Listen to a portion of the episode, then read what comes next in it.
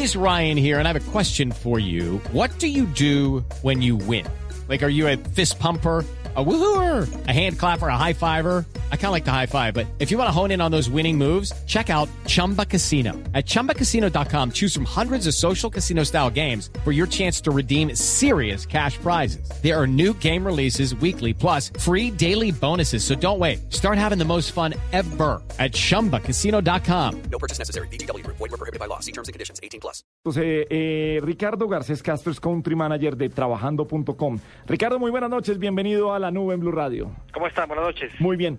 Rica- primero, la personal, Ricardo, y tiene que comprometerse. Sí, por favor, Sí, no, sí, no, sí. no, no, no le aceptamos un 50-50. Eh, Ricardo, sí. espero mucho ¿Qué de ti. prefiere? Numeral, un buen jefe. eh, ¿Lo prefiere hombre o mujer? ¿Como jefe? Sí. Lo está oyendo. hombre. Hombre. Hombre, o sea, lo está oyendo el jefe hombre en este momento, sí. Hombre, eh, eh, ¿alguna razón? Sí, pues he tenido hombre, eh, jefes hombres y mujeres y me ha ido mejor con los, con los jefes hombres. Sea, son menos emocionales, menos conflictivos, pero eh, no quiere decir que, que una jefe Sí. mujer sea, sea mala. Eso. Pero ven, Ricardo, hablemos un poco. Uy, Juanita ese, ese- la ese mesa. ven es como tenemos que hablar. Sí, puedes venir a mi despacho, por favor. Ven, Ricardo, ¿qué es lo que pasa? ¿Por qué crees que todas las mujeres nos regimos por las hormonas? ¿No crees que hay mujeres lo suficientemente profesionales para apartar su ciclo menstrual del trabajo? Y hay- Juanita. claro que sí. Ah, bueno, sí, muchas gracias. Sí, no, es que no era, no era llegar hasta allá. Ricardo, venga, sobre, eh, sobre eso, eh, eh, en la pregunta, no sé si a través de trabajando.com en la experiencia haya visto casos de gente que rechace un trabajo porque es jefe o jefa. No, y sobre todo en un país como Colombia no se llega a eso. O sea, Ajá. tener un trabajo acá es una fortuna. No, no hay manera de que una persona rechace un trabajo por eso. Pero sí, eh, por experiencias pasadas, la, la gente dice, bueno, yo yo miro, tre- miro mis trabajos anteriores y yo prefiero un hombre o una mujer como jefe. O sea, que ¿cómo, ¿cómo ha sido mi experiencia? ¿Qué tantos conflictos he tenido con mi jefe? ¿Qué tan emocional ha sido? ¿Qué tan racional ha sido? Y la encuesta revela que, que los hombres prefieren tener como un hombre de jefe, no una mujer. ¿Y las mujeres? Las mujeres, un hombre. Un hombre, y así todo con el acoso laboral, porque se presenta mucho, ¿no, Ricardo? Mucho es que acoso acoso por es, parte es de en los doble hombres. vía. El acoso no solamente no, no, no proviene solamente de hombres hacia mujeres, sino también de mujeres hacia hombres. Entonces, eso es, eso es como 50-50. Claro, el acoso laboral puede provenir eso de es cualquier de género. cualquier lado. Sí, ¿no? Se ve mucho por acá también. Exactamente. Bueno, Ricardo, ¿qué hace que alguien admire a su jefe? ¿Cómo, ¿Cómo hacen las personas que tienen a su cargo gente para y que, y que además lo hacen por primera vez para poder volverse buenos jefes?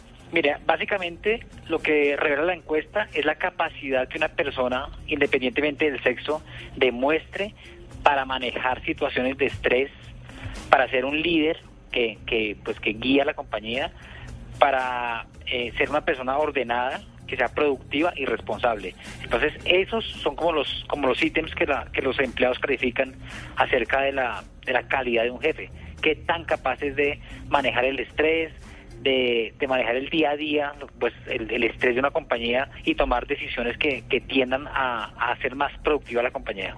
Y yo no sé si, si la encuesta lo dice, pero usted sabe o tiene datos de cuánta gente reconoce a su jefe como jefe. Mm, Me refiero a que pues hay mucha gente que dice, "Ah, este que va a ser mi jefe, no tiene cómo, y eso es muy común.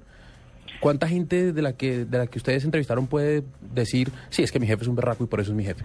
Esta encuesta, esta encuesta en particular no revela eso, pero nosotros hicimos una encuesta diferente que hablaba, por ejemplo, de qué tan conveniente es que un jefe se convierta, digámoslo así, en amigo de su subalterno.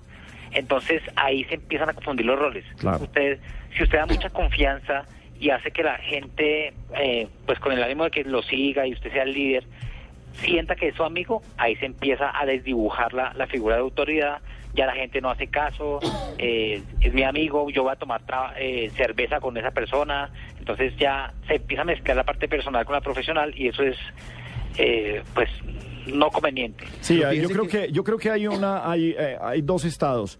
Uno, compartir socialmente ciertas cosas y dos, ser compinches. Exacto, hay que Porque límites. exactamente. Yo creo que yo jamás he compartido socialmente con ningún jefe. ¿No? No, no me, no me parece adecuado. Ricardo, quería preguntarle si en la encuesta dicen o en el estudio eh, dicen cuáles son los errores más comunes de, de los jefes, hombres y mujeres. Sí, mire, se, ve mucho el- la falta de liderazgo, o sea, que usted eh, eh, dirija un grupo de personas pero no sepa cómo hacerlo, no tiene objetivos claros en la compañía, eh, emite eh, órdenes o instrucciones que son contradictorias, no hay como como una como una como un claro liderazgo. Eso es eso es detectable y detectado por los subalternos. Eh, un claro error, por ejemplo, es que, que- pasa mucho en un ámbito como el de Colombia, es regañar o llamar la atención de, a un subalterno delante de todo el mundo. Hmm. Es una práctica que es indebida. Uno siempre tiene que, que llamar la atención Sí, en Twitter. en, o en privado, o privado, o sea, dar instrucciones y, y, y hacer esas cosas de llamado de atención en privado, no delante de todo el mundo, donde usted expone a una persona a la vergüenza de, de- de todo el grupo. Eh, es un error común acá. Eh, otro error, básicamente, la falta de planeación. O sea, los, los jefes a veces tienden simplemente a, a responder al día a día sin un, sin un panorama de negocios a mediano y largo plazo que tenga unas políticas establecidas, unos objetivos claros y pues desdibuja la, la función del jefe. Eh, Ricardo, eh, hay personas que son brillantes, pero no son buenos jefes. ¿En dónde, en dónde se encuentra ese punto y eh, cómo, cómo suplir el no tener esas capacidades? Muchas personas, por ejemplo, pueden ser brillantes en un campo, pero además un jefe debe tener eh, una parte administrativa que manejar, tiene que manejar también un- unos números y... ah, Y lo más difícil, manejar la gente. El liderazgo, que es muy importante, y, saber ah, motivar. Por ejemplo, estos de radio que manejan figuras. Claro, Claro. Los de televisión, sí. eh, eh, eh, ¿cómo, ¿Cómo se hace ahí? ¿Cuál, cuál es el punto? Pues eh, no, no puede haber una, una fórmula mágica y, ah, que uno diga, porque si no todos lo harían. Pero ¿cuáles son los, eh, los consejos que se pueden dar? Miren, trabajando.com hemos adelantado más de 50 encuestas en los últimos dos años y algunas de las conclusiones es que las personas, no todas las personas están preparadas para ser jefes. Así como no todo el mundo está preparado para eh, enseñar, por ejemplo, en una universidad. Hay gente muy brillante. eh, que usted, usted estudia con gente muy brillante, pero esa persona no es capaz de transmitir el conocimiento ni tiene la paciencia para manejar un grupo y enseñar. Lo mismo pasa con una empresa. Hay gente que es muy brillante en su carrera, que sabe mucho, pero no sabe cómo manejar ni dirigir un grupo hacia un objetivo común. No, no sabe cómo ser líder, no sabe cómo eh, administrar el recurso humano, que es una de las cosas más difíciles de una empresa. Y una, y una pregunta final. He oído en, eh, en muchas partes ah, que, ah, que cuando uno llega a, ciertas conversaciones con el jefe dice, es que si no los... mm, viene con una grosería chiquita, pero eh, si no los puya uno, no funcionan. Eh, ah, ¿En dónde debe estar eso? Mejor dicho, eso es como, como en la casa la mamá con la palmadita, que hay que pegarle así los psicólogos digan que no. Sí, pero, pero eh, concluimos por las encuestas que es una, digámoslo así, una labor integral.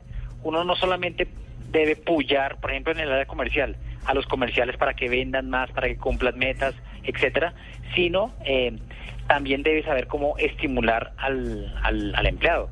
O sea, cómo, cómo eh, generar entusiasmo en el trabajo. Cómo, cómo eh, generar, por ejemplo, entusiasmo para, para conseguir comisiones o beneficios extralegales, como por ejemplo en salud o en recreación, etcétera. Eh, y no solamente presionar para que venda.